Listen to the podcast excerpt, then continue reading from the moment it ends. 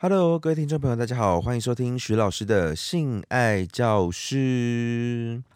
今天我们要来讲的这一集叫做“吃了药就可以不用戴保险套吗？”OK，今天这一集的标题的确是非常的惊悚。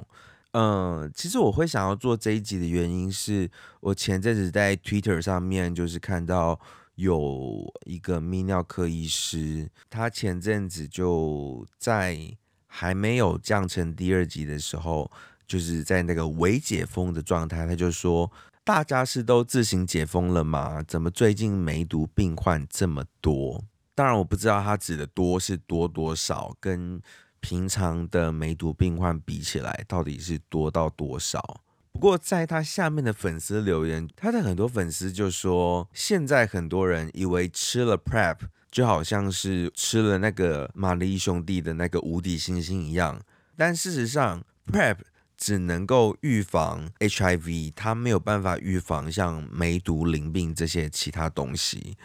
就是很多他的粉丝在下面挞伐这些使用 Prep 但是却不戴套的这些人，然后我就想要来做一集来讲一讲我对 Prep，也就是这个。预防性投药的立场，然后我们先打个预防针。就我相信今天这一集就是应该是蛮有争议的，就是在论点上对对于很多人来讲是很可能没有办法那么容易接受，或者呃有一点挑战。那当然我有我自己的立场，然后我等一下也会在。节目当中一一跟大家说明为什么我是这样子来去思考这个东西，它该不该使用？当然，大家可以有不一样的立场，那也欢迎大家到时候到我的 IG 等等的地方，可以来一起进行这样的讨论。对，然后让这件事情，其实我觉得很多事情是越变越明啦，就是。当然，不同的声音进来的时候，我们可以看到大家有什么不同的担忧，各方不同的考量之下，如何去取得一个中间值，就是我们怎么找到那个中间值，我觉得才是最重要的。就很多事情，我觉得它不是那么极端的，就一定是一定是很两极的对或不对，它其实可能是更复杂的。那在这一集开始之前呢，我相信一定还是有蛮多听众不知道 Prep 这样的一个药品，它是拿来干什么的。所以，我们还是先来，就是在吵架之前，我们现在简单的介绍一下 Prep 它是什么东西。这样子，OK。近几年我们在 HIV 的预防上面，除了呃传统的保险套的政策之外，其实还有很多新的东西。开始进来了啊，比如说像预防性的投药，那预防性的投药基本上分为两种：铺路后的预防性投药，也有铺路前的预防性投药。好，什么叫铺路后？什么叫铺路前？简单来讲，就是假设你在一个情境之下，比如说你是一个医护人员。然后你突然在执行医疗手术的过程当中，有大量的被 HIV 带源者的血喷到了，我们可以在黄金七十二小时之内去使用这样的一个药物，去让你的细胞产生一个防护膜，因为病毒要感染，然后要扩散，要寄生，它需要一点时间，所以在呃，黄金七十二小时之内投药，然后吃满一个月的疗程，基本上通常就不太会再被感染，或者是有些人他在过程当中一时就是脑冲，觉得嗯好想要无套哦这样子，但他可能事后反悔了，因为这可能不在他原本的呃风险评估之内，都可以去使用这个预防性投药。只是目前这个药物就是是属于自费用药。我之前的了解，现在这些预防性投药的药费，呃，就差不多大概一万块钱左右，看你吃什么样的组合，然后那个药的副作用大不大这样子。对，但大概就是落在一万块。这边就小小抱怨一下啦，就是我觉得就是没有在事前，也就是说。可以预防的阶段就有工位体系来提供医疗补助，让它成为一个自费。可是，一万多块其实可能很多人是负担不起这个药费，所以也因此就不去投药。那我会觉得就是这个蛮本末倒置的，因为你在这个可以预防的阶段你不给补助，但是当他一旦确诊为感染者之后，他可以几乎是免费吃一辈子的药。你就比如说吃给你，你让他吃二十八天，跟让他吃一辈子，这个医疗负担比起来，我觉得怎么想都是二十八天比较划算啦。就即使他是一而再、再而三的，就是一直脑冲，然后后悔要去拿药，但是总比他真正确诊了，然后他他为了不敢拿这个药，他没有钱拿这个药，而确诊了，变成他要吃一辈子的药，然后要动用到各管师啊等等的很多的医疗资源，我觉得对这个是有点可惜的部分。这样子，好，然后接着我们就要来介绍，刚刚讲的是。PEP 就是 PAP，它是铺路后预防性投药，也就是说，你有大量的血液、大量的精液，呃，然后去做了体液交换，然后你不确定这个人是不是感染者，或者你确定这个人就是感染者的前提之下，可以使用的一个。补救的预防方法，对，所以大家记得，就是如果有可能因为什么样的因素，然后你被五套内射了，就是可以赶快去急诊，或是呃你还在黄金七十二小时之内的话，可以赶快去挂感染科，然后跟他讲，就是说你有非在不在你预期之内的高风险行为，然后你需要去拿这个就是。呃，铺路后的预防性的投药。好，那我们今天的主角呢，是他的孪生兄弟，叫做 Prep。Prep 是什么意思呢？我们先讲，呃，刚刚的 PAP，呃，它的英文名字是叫做 Post Exposure，呃，预防疗法，这样子，就是后面的英文字有点难念。OK，然后 Prep 是 Pre Exposure，就是它 P。E.P. 的中间加了一个小 r，去区别两者，所以这个 Prep 这样的一个预防性疗法，它是在铺路前，也就是说，当你在进行高风险行为之前，你可以透过定期服药，每天吃一颗，呃，现在最常见就是用 Truvada，就是台湾的译名叫做呃舒发泰，所以你可以每天吃一颗，让你的身体一直处在有保护力、有足够的保护的。药物浓度的情况下，那或者是说，有的人是他不想每天吃，每天吃可能太贵了，或者说他他作息比较乱，那他可能就会选择用前二后二的方式，就是事前的两个小时以前要先吃两颗，然后完事之后的隔二十四小时吃一颗，再隔二十四小时吃第二颗，所以叫前二后二。保持就是药物在血液里的浓度，然后去阻断这个 HIV 病毒的寄生，这样子就在这样的情况下，就是你有吃药，有形成一个体内的保护层，等于说它是一个体内的保险套啊。OK，体内的保护层的前提之下，即使你跟带源者有高浓度的精液或者是血液的交换。也能有效的降低感染几率。OK，这个是有医学文献可以查证的，而且这个是现在等于是算是全球 HIV 的预防的一个趋势。但是它一样是自费药物。不过，呃，目前有一些组织在透过一些渠道，让在台湾的人也可以轻易买到价格比较低廉的泰国选民药。啊，因为泰国其实基本上，呃，它的性产业，尤其是性观光产业是非常发达的，所以，呃，就知道就是国际红十字会是有呃特别补助在这边，能够让泰国去生产呃足够的这样的一个学名药。然后让大家可以比较低廉的价格去买到它。泰国的玄冥药一瓶可能三十颗，差不多就是大概一千多块泰铢。那泰铢跟台币其实差不多，所以其实是在台湾你去感染科拿，你知道在台湾去感染科拿，嗯，我不太记得现在的确切价格，但是我早期陪朋友去拿的时候，那个自费药物一颗是四百块，就是假设你拿三十颗，就是一万二，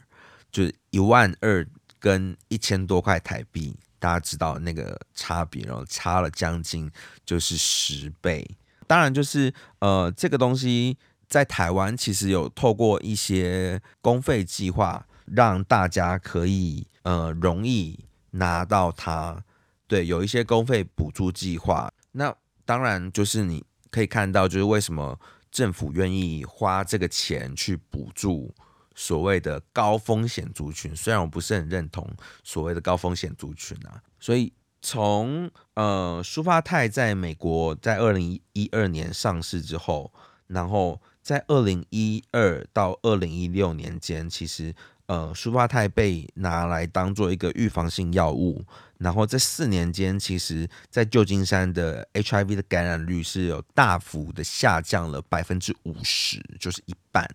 然后包括像呃澳洲的研究 HIV 的学者也认为，其实像这种预防性投药啊，它其实很像是跟疫苗一样，就是如果你事前就有那个保护力的话，其实就可以显著的去降低感染人群这样子。那因为国外已经有呃很普遍的很多的这样的 case 可以去印证这样的一个防护力，所以呢。在台湾也就才开始有了所谓的公费计划，去让所谓的高风险族群，好可以用比较便宜的价格去取得这些东西，这样子。当然，就是如果你已经超过年龄的话，就可以照我刚刚讲的，就是说你可以 Google 一下，对，或者你可以先上一些艾滋相关的网站，然后他们可能会有引接一些相关的资源，去讲这个 PrEP。这个预防性投药，这个舒发泰怎么从泰国买进来？然后它的买的规范是什么？但是这个预防性投药的公卫的医疗措施的这样的一个政策，其实很多人是不认可的。那甚至早年一开始在美国可可使用 PrEP 作为预防性投药之后。其实很多人就会开始在骂，其实这个这个是一个什么呃滥交药物。我记得台湾好像也是有些人，某些基督教的朋友，就是朝着这个点去打，这样子就是说政府鼓励大家滥交啊，鼓励大家进行不安全性行为啊等等，叭叭叭叭叭。所以不管在国外跟国内，其实都有反对的声浪。然后，尤其像我开头的一开始讲的那个故事，就是说下面这么多人在讲，就是 PrEP 其实是防御力不足的，因为它只防 HIV，它不防梅毒跟淋病等等的其他的性传染病。那这个时候就有一些争议。那我们今天的主题呢，就是想要针对这些争议呢，就我本人立场，我怎么看这件事情？那第一个其实还蛮有趣的一个问题是。呃，台湾的也就是一些医疗，然后相关的就是医院啊等等的，其实都已经认可了 PrEP 的防护力。但是基本上在你不管在疾管局啊、CDC 啊，就是你都还是会上面看到，就是说，呃，它的预防机制怎么样，但是不防止其他性病，或者说它的几率不是百分之一百，就是可能九成多。所以，就算你吃了 Prep，你还是要戴保险套，才是一个安全的性行为哦。但是这边就有个问题跑出来了，主要大多大部分人，我相信都是蛮相信保险套是一个可以呃足够去预防 HIV 传递的一个有效的方法。那你如果能够戴上保险套的话，你何必要再脱裤子放屁去吃 Prep 呢？是不是？就是你花两份钱，但是其实你你就是你，如果能带套的话，你就好好带套，你就不需要再去吃 prep，去浪费这个医疗资源，好吗？因为这些医疗资源，就算你是用便宜的管道买来的，你是自费的，这些东西都还是有人在补助的。你其实是不需要去浪费这个医疗资源。你如果能能带套的人，你就好好带套就好。问题就是，其实 prep 的发明。然后跟推广它主要就是要给不能够戴套的人，不能或不愿意戴套的人，应该这样讲。所以有些人是在亲密关系当中，他觉得就是我们都已经是这么亲密的 couple 了，我们还要就是戴套吗？或者有一些就是这个素人色情片演员啊，大家也知道，现在 OnlyFans、Twitter 上面的竞争越来越激烈。那现在基本上追踪数比较多的网黄们，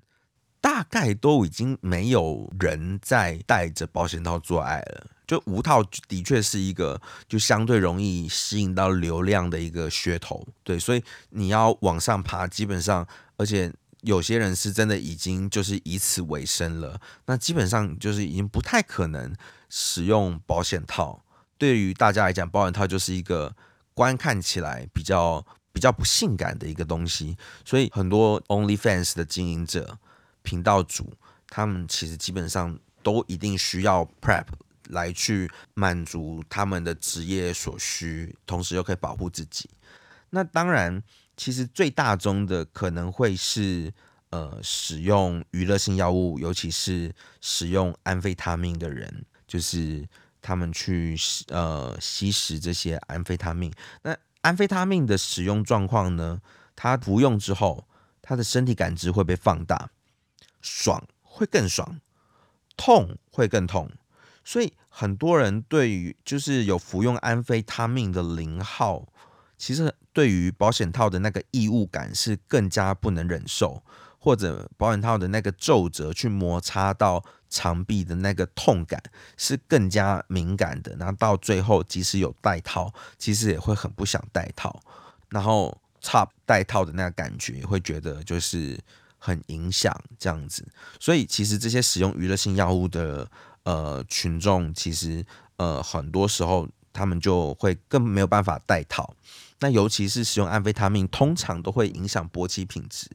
安非他命容易影响勃起品质的前提之下，那怎么样可以比较不容易软掉？不要戴套，就会变成是很多人的一条思维方向，所以就会让就是零号，不管是一号，都会更不想要就是戴保险套做爱。如果有服用这个。安非他命这个娱乐性药物，我选择使用娱乐性药物而不是毒品来称呼它的话，就是说它是一个复杂的议题。当然，目前在社会上，呃，我们台湾社会当然有一些法律的惩处等等的。但是如果大家仔细去搜寻一下的话，也可以看到，呃，就是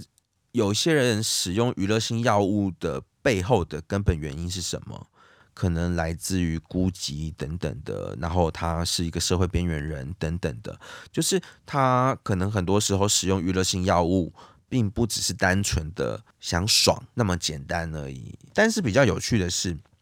呃，像安非他命，有的人就会用，就是把它变成水雾状、水烟状的去吸食。但其实很多人在早年，就是大家连续剧有，就电视上有看过，就是是静脉注射。那其实早年工位体系就注意到，其实比起提高刑罚，也就是说让使用毒品的人罚的更惨，其实提供容易取得的干净的针头，让他们不需要去共用针头这件事情，其实可以更有效的去降低感染率。我觉得也会蛮妙，就是说，假设某一天无套是一个罪的话，好，它可能不是一个需要被判刑的罪，但是目前就我们社会的。安全性行为的，就是健康教育告诉我们的是无套是不好的，所以他会得到一个蛮大的强烈谴责。好，但是就是跟刚刚的共用，就是干提供干净针头，对，其实提供干净针头，你也不是鼓励更多人去吸毒，而是让这些本来就有在使用娱乐性药物、静脉注射娱乐性药物的人，他可以至少不用去增加 HIV 的感染风险。增加工位体系负担，所以其实像 Prep 这样的一个预防性投药，其实也是一样。我没有觉得就是开开发这个药物的人会想要觉得说这个是一个鼓励大家更积极的去进行就是没有防护的性行为，因为不是嘛？吃了 Prep 它就是某种防护，只是它的防护防护的是 HIV。那当然，它就是针对某某些本来就不太做保险套这样的一种防护措施的人，提供了另外一个选择。那一样也是一个相对有效降低感染率的方法。所以我觉得，其实像 Prep 这种预防性投药，我我个人的立场是觉得，它应该以一个减害的思维，就是我这颗药我没有办法什么病都治好，什么病都防范。但是在两个就是有可能得梅毒淋病，然后有可能得 HIV，呃，不爱戴保险套的人就是全部都有可能中。但是我提供 Prep，它不戴保险套，起码我可以防止一个比较严重的，而且是比较有巨大医疗负担的东西降下来。跟提供干净针头的概念，其实我个人觉得是蛮像的。所以我觉得它比较是一个减害的状况。对，那当然。呃，因为它没有办法防范梅毒或是淋病这些其他的性传染病，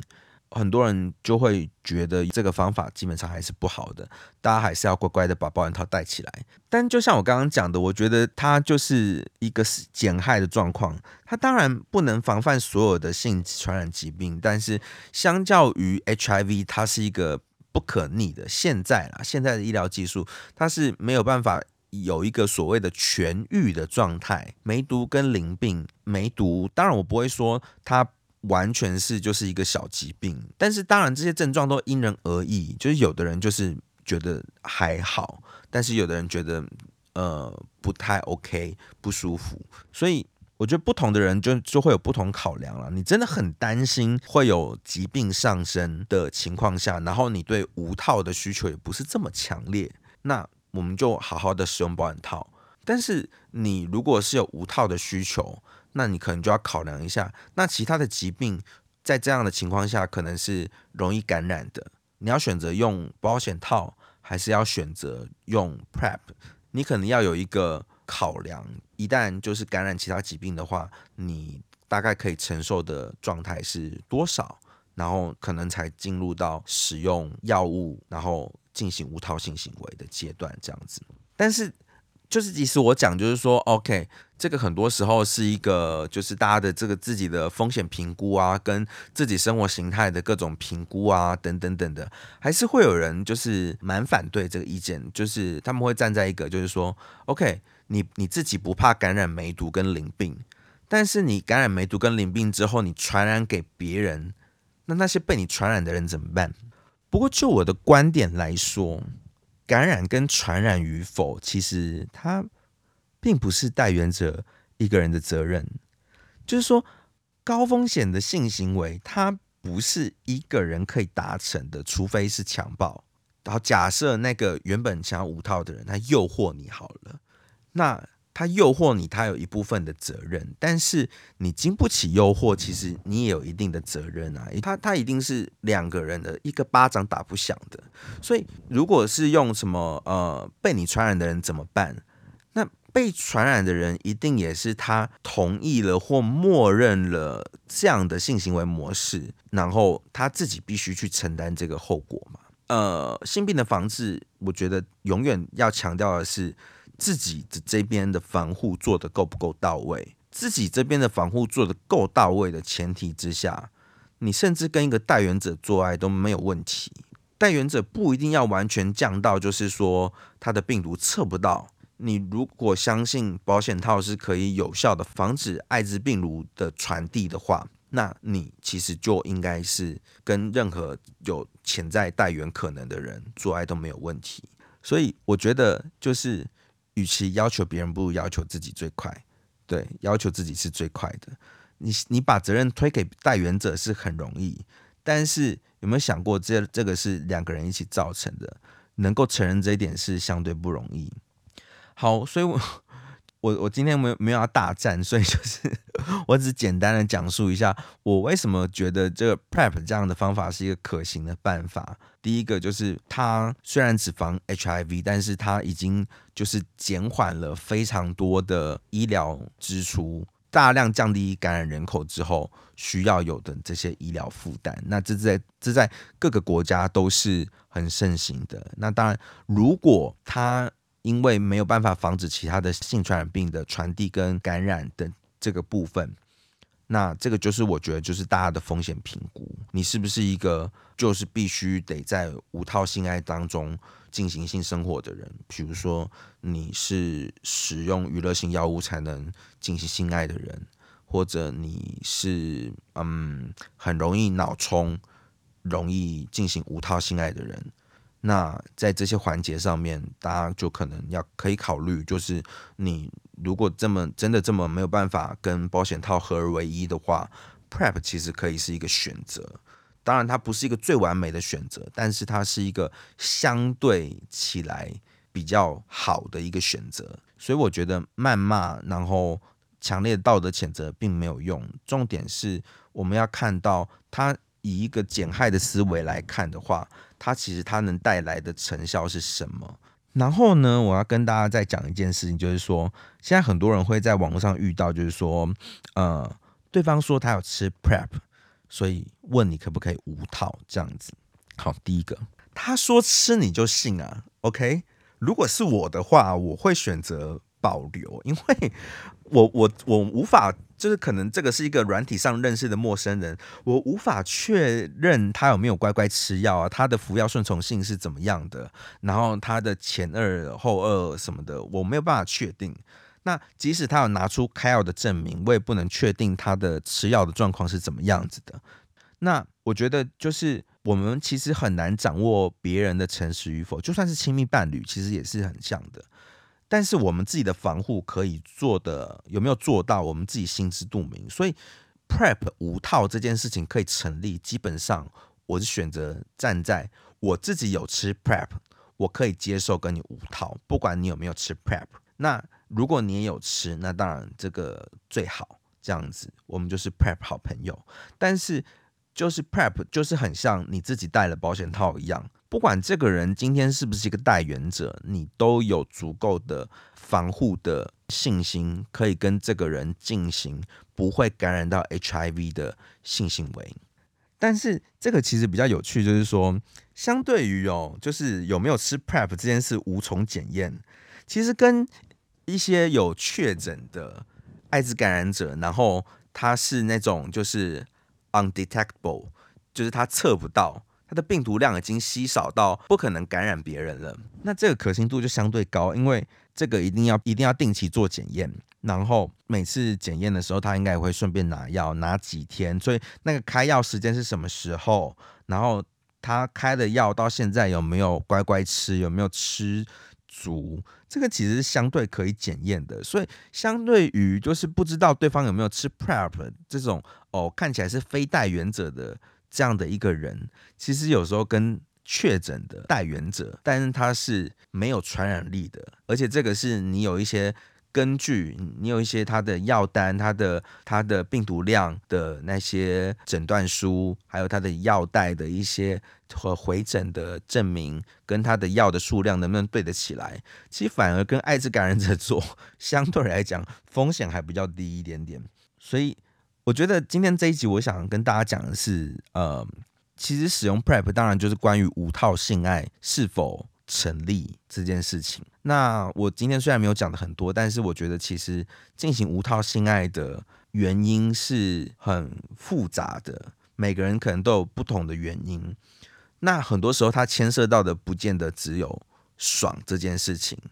包含他觉得这个是不是一个呃有足够亲密感的一个性爱模式，或者他会进入娱乐性用药社群，他是。他的背后的呃原生家庭结构，他的社会处境，所以他在那个状态之下，他去使用了娱乐性药物，然后就开始比较容易接触到无套性行为。所以很多时候不是单纯的爽跟不爽这么简单，大家想要无套，有时候不是这么单纯的，而且反而有时候更是因为就是那个强大的叫你要戴套的规训。大家会导致某种反效果，就是大家想要一有规矩，大家就想犯规，所以才会有那种呃 condom to bear back 的这种片源会出现这样子。那我觉得性病防治的方法，大家有各自有不同的考量。能戴保险套的人，当然就乖乖戴保险套。可是有很多人，呃，其实是不太能够使用保险套的，或者他不太愿意使用保险套的。那我我觉得，与其就是一直谩骂，就是使用 Prep 的人，呃，都不知道自己在干嘛，是白痴，是就是还会感染梅毒什么的，这些都不知道。他们真的不知道吗？你觉得他们真的不知道吗？他们应该是知道的。OK，那这些感染，他们计算了这个风险考量之后，他们愿不愿意承担这个风险，以及为这个风险就是做出相对应的对策？我觉得这个是大家可以多去了解。多去询问那些使用 Prep 而进行无套性行为的人，多去了解。我觉得多了解少指责，那才会让各种不同的 HIV、各种性传染病的预防措施可以被完整的使用。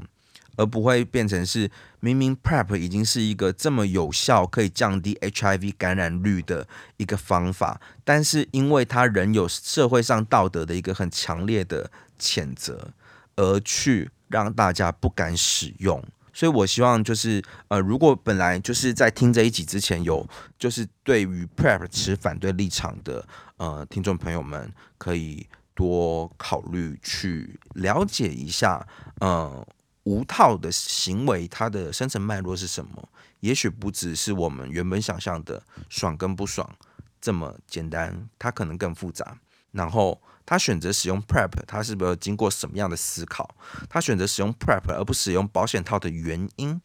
是什么？我觉得大家有机会可以多听这些故事。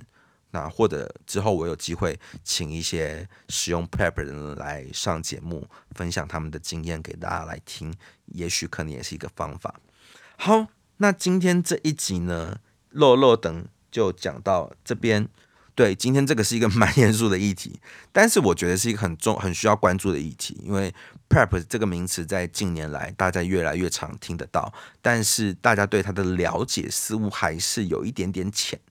OK，有点停留在美国刚开始推广 Prep 的时候的那些谩骂声音，对，所以希望大家可以对于这样的一个新的呃 HIV 防治方法，可以少一点污名，然后多一点了解，然后让适合使用它的人可以比较毫无畏惧的去使用到它。好，虽然有点严肃，但是觉得是一个蛮重要的议题。然后，如果你不同意我的论点的话，请不要在那个就是 Apple Podcast 给我打。很很差的星星哦，就是不同意论点，就是我们可以到时候大家可以到我的 IG，我的 IG 是徐老师的性爱教室，可以到我的 IG，我们有一些讨论，我们理性讨论好吗？对我我我的确也很害怕，就是做这一集之后会让人家就是疯狂的打我一星之类的，但是我觉得我还是想要把不同面向的想法讲出来，这样子对，所以就是用一心。